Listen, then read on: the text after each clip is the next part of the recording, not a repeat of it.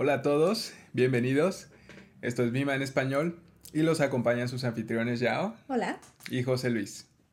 El día de hoy vamos a arrancar con el episodio 1 de estos podcast video y vamos a hablar de Génesis capítulo 1 y capítulo 2 hasta el versículo 4.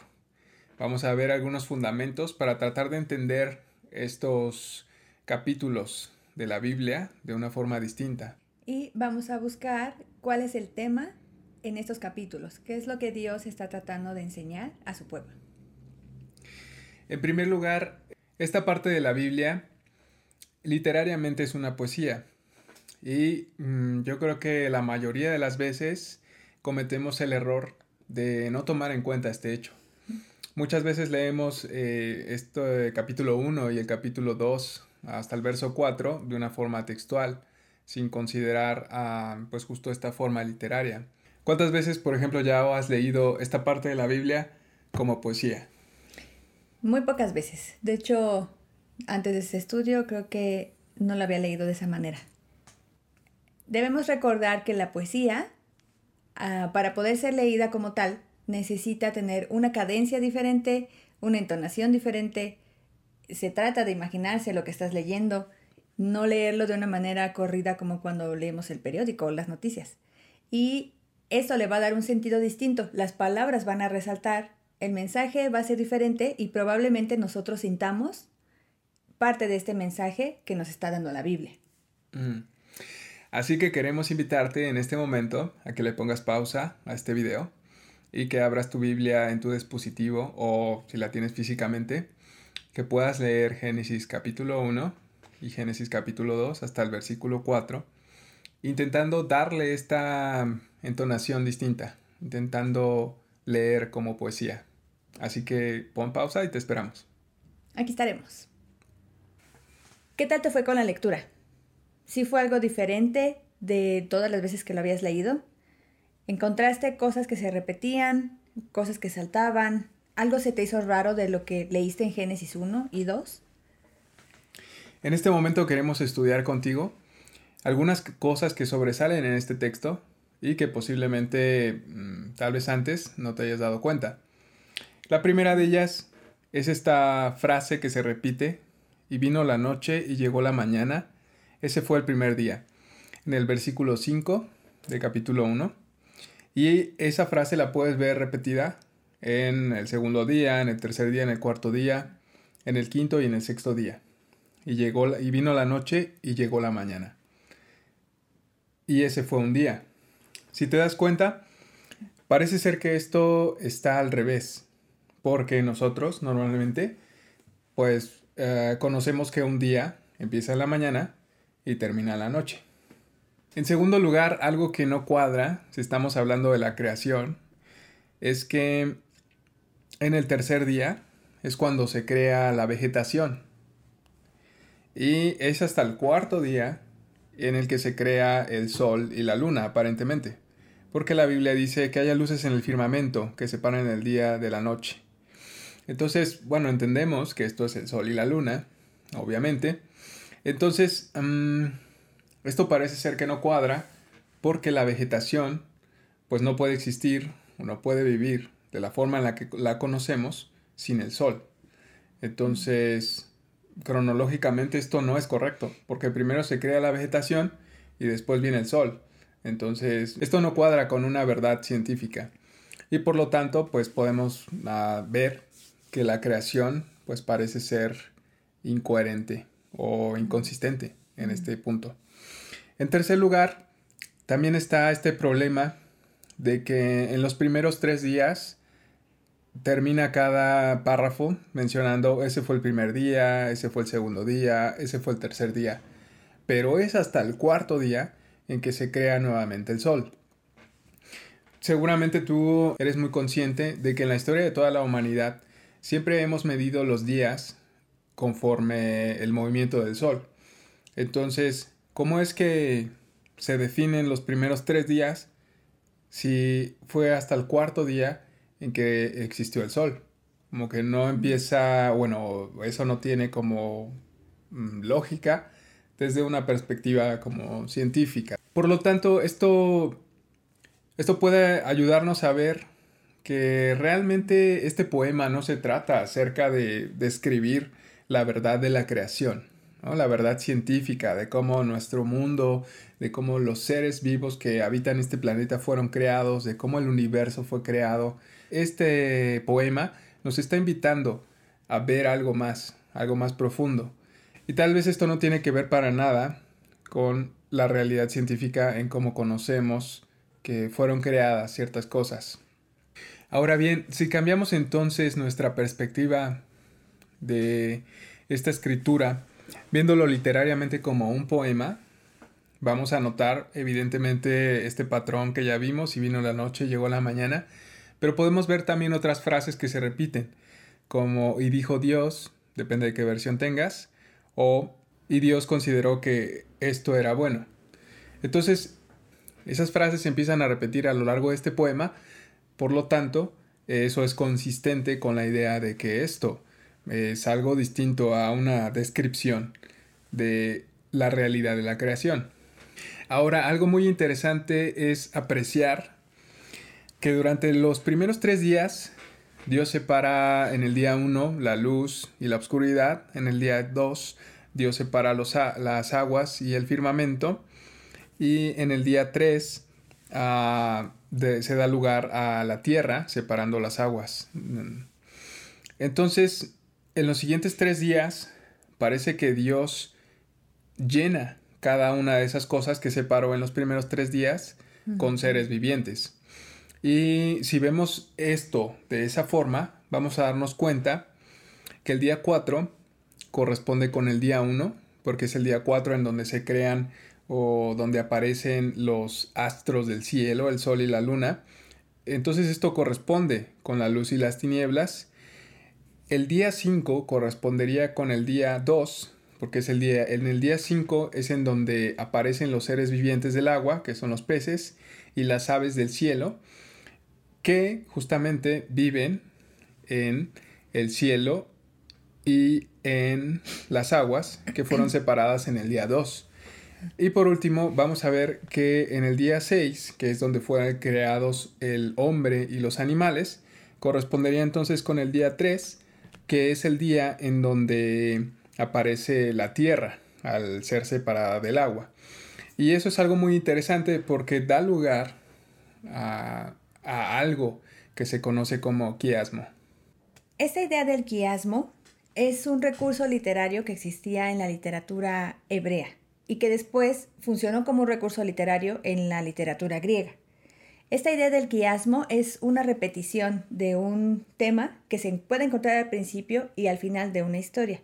A lo que evoca esto es que en el centro, entre esas dos, entre esas dos ideas, se va a encontrar algo, que generalmente es el tema principal. Así es. Generalmente se trata de ideas que son correspondientes, como lo que acabamos de ver en el Génesis, que los primeros tres días corresponden con los siguientes uh, tres días, el 4, 5, 6 corresponden con los 1, 2 y 3, respectivamente como te lo mostramos en pantalla. Y esto, esta correspondencia se puede apreciar como gráficamente, mm, por ejemplo, como un reloj de arena en que tiene dos lados y hay, una, hay un punto de intersección, o simplemente como unas ideas en espejo que al doblarse pues empalman y corresponden. Todo lo que explica, todo lo que desarrolla Génesis 1, podemos decir que habla de la creación. Pero antes de, que Dios comenzara a crear, podemos preguntarnos, ¿qué había antes? ¿Qué te imaginas que había antes? La Biblia dice que había un caos total. Bueno, no había nada. Ok, entonces podemos decir que no había nada. Si Génesis 1 empieza con nada, antes justo de que Dios empezara a crear eh, el cielo, el, el, universo, el cielo y la tierra, uh, esa misma idea la vamos a encontrar al final en Génesis. Y de hecho, después de la lectura que hiciste, pudiste haber encontrado algo así. Dios en el séptimo día no hace nada, ¿no? Dios descansa. Entonces, si tenemos esta misma idea que se encuentra al principio y al final, es porque el texto nos está llevando hacia algo que tenemos que encontrar en medio, que normalmente va a ser el tema principal de cada historia. Entonces, sí podemos decir que Génesis habla de la creación, Pero en esa creación Dios nos va a hablar de algo más. Dios nos quiere enseñar algo más. Y vamos a poder encontrarlo a través de unas preguntas. Entonces, ¿estás listo para hacerlas? Ok. Ok. Mira, lo primero que tenemos que pensar es, ah, ¿para quién está dirigido este texto? Para nosotros ahora, pero en ese momento esas historias, esa enseñanza oral, ¿hacia quién iba dirigida? Mm, ¿Quién te imaginas tú que es- estaban es- escuchando las historias ahí en, en las sinagogas? En ese contexto, pues yo creo que pues los israelitas de aquel momento. ¿Ok? Para los israelitas. Entonces, los israelitas ah, tenían un, un trasfondo. Eh, ¿Qué hacían los israelitas?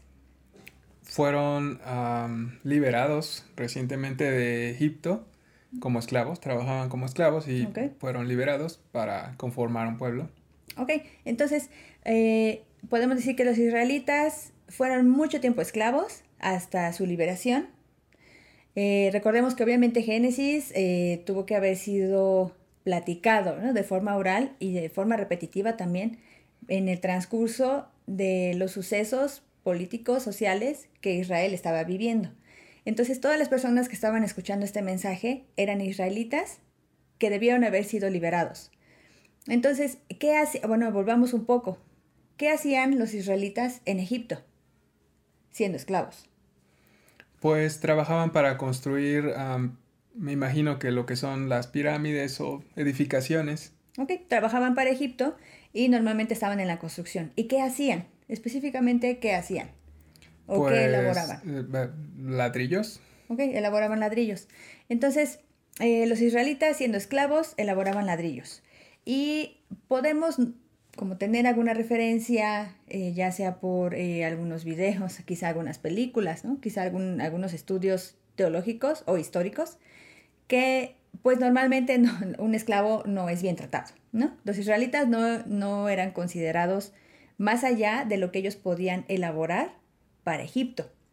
Y podríamos decir entonces que un israelita equivalía a lo que elaboraba durante un día de trabajo. Es decir, un israelita valía los ladrillos que podía hacer al día. Entonces, si un israelita no podía hacer ladrillos, si no podía servir para la construcción, entonces su valor pues era mínimo, si no es que valía menos que nada. Bajo este contexto, a ese pueblo era al que este mensaje iba dirigido. Entonces, ¿qué tiene que ver con la creación? Podemos ver que si Dios en la creación menciona al hombre, eh, no lo menciona como cualquier cosa, ¿no? No lo menciona como un esclavo. Lo hace a su imagen y semejanza. Probablemente podemos decir y estamos seguros que el hombre es la creación más preciosa que Dios hizo eh, de todo lo que, eh, lo que creó al principio en el universo. Entonces, si el hombre tiene tanto valor ah, para Dios como su creación, y los israelitas ya durante mucho tiempo habían estado acostumbrados a recibir un mensaje de que ellos no valían más que un ladrillo, entonces probablemente Dios iba a utilizar esta historia para enseñarle al hombre cuál era su valor ante sus ojos. Podemos ver que lo que Dios quiere enseñar a su pueblo es que son más valiosos en sí mismos por ser la creación de Dios y no tiene que ver con lo que ellos han hecho, no tiene que ver eh, con todo lo que las personas digan de ellos, ¿no? no tiene que ver con lo que Egipto le dijo a Israel durante mucho tiempo, lo que era el valor. Y hay algo muy importante aquí. Si finalmente ellos valen en sí mismos por ser la creación de Dios, entonces, ¿qué tiene que ver con la creación? ¿Qué tiene que ver con esta idea de la nada al principio y de Dios descansando? Eh, vamos a retener un poco esta idea de los israelitas escuchando este mensaje y ahora vamos a ver a Dios descansando. Eh, y por ejemplo, podemos ver, ¿por qué Dios descansó? ¿Por qué Dios en el séptimo día eh, dice que ya no, ya no hay nada más que hacer, ya todo está hecho y está muy bien hecho? Y entonces Él descansa. ¿Por qué te imaginas, por qué te, se imaginan ustedes que Dios necesita descansar? Bueno, yo creo que Dios no necesita descansar. Entonces, ah, me parece que es un... ah, hay un mensaje ahí. Bueno, sí, si Dios es poderoso, es creador, eh, finalmente, ¿por qué Dios descansa? Obviamente, Yo tampoco creo que es porque lo necesita. Creo más bien que es porque Dios ya hizo todo lo que debía hacerse. Y la escritura dice que todo lo que hizo estaba bien. Dios nos está enseñando que Él trabaja lo suficiente, Él hace lo necesario, no hace de menos y no hace de más. Todo lo que hace es bueno, es útil, es perfecto, es completo. Y mm, finalmente no lo hace porque estuviera cansado, sino porque Dios quiere también disfrutar de su creación.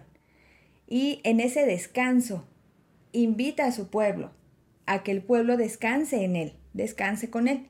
Mm. Quiere decirle al pueblo de Israel, tú no vales menos que un ladrillo, tú eres mi, mi creación más preciosa. Y quiero que tú también estés en ese descanso conmigo, porque no necesita hacer nada más, ¿no? No necesita trabajar eh, hasta morir para demostrar su valor. Dios le recuerda, tú eres valioso en ti mismo, en sí mismo, porque eres mi creación. Y si eres mi creación, yo te invito a descansar conmigo. Los israelitas entendieron muy bien este mensaje y ese es justamente un cambio de perspectiva que debemos tomar en cuenta al leer Génesis. La audiencia a la que está dirigida, pues no, técnicamente no somos nosotros. A lo que voy es, los israelitas vieron este mensaje y al final lo que hicieron fue llevarlo a lo que hoy se conoce como el Sabbat.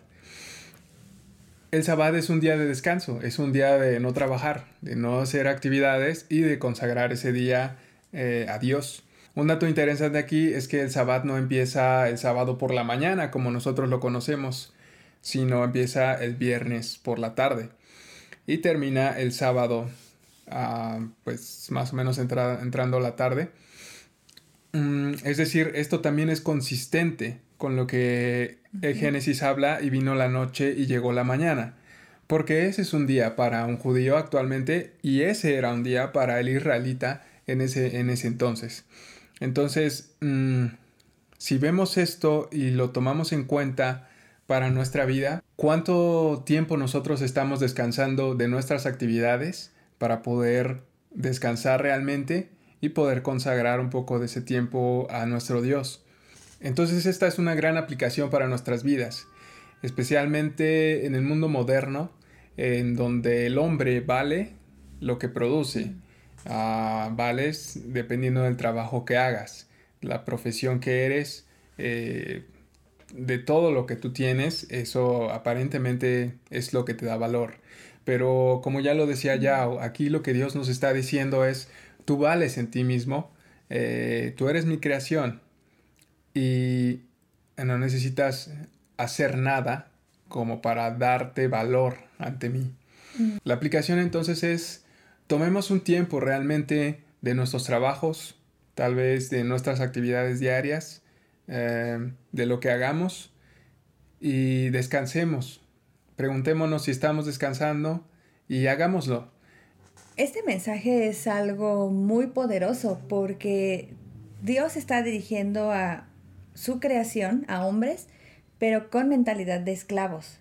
Y también nosotros actualmente podemos tener ese tipo de mentalidad, es decir, que nosotros estamos acostumbrados a, estar trabajando, a estar haciendo un montón de cosas, a ir a muchos lugares, como no tener un tiempo realmente de calma en el que no tengamos que hacer nada conscientemente, ni siquiera decir esto lo voy a dedicar a tal y a tal, sino yo en, mí mismo, en lo que no estoy haciendo ahora, valgo mucho para Dios.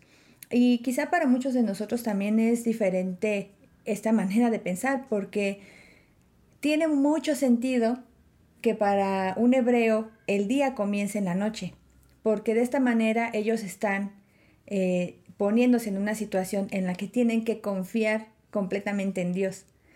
Nosotros, por ejemplo, cuando vamos a dormir, no hacemos algo más que pues dormir, ¿no? Descansar.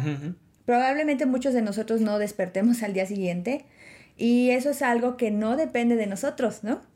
Depende totalmente de Dios. Entonces eso es ponerte en las manos de Dios, eso es descansar en Él. Dejar tu vida en las manos de Dios implica que tú confías en Él. Y si Dios te está invitando, si Dios nos está invitando a descansar en Él, implica eso, tener una confianza absoluta es irme en la noche a dormir confiando que se va a hacer la voluntad de Dios, confiando que mi vida está protegida por Dios y probablemente yo despierte en la mañana. Entonces, si mi vida empieza haciendo nada, es porque no necesito hacer nada para que Dios me ame y para ser una creación importante para Él. Así es. Entonces, para concluir, con esta enseñanza no queremos invitarte a que practiques el sabbat como lo hacen actualmente los judíos, sino queremos invitarte y queremos llevar realmente esta enseñanza a la práctica en el sentido de poder tomar un descanso, de poder confiar en Dios ah, en el momento en el que pues terminamos nuestro día en la noche, pero también de tomar ese momento de descanso de nuestras actividades, de realmente parar, de dejar de lado el trabajo, no sé, los quehaceres de la casa, lo que sea, pero parar, descansar y realmente consagrar un pequeño momento o el momento que tú quieras a Dios. Y pues nos vemos en la siguiente sesión. Hasta luego. Gracias.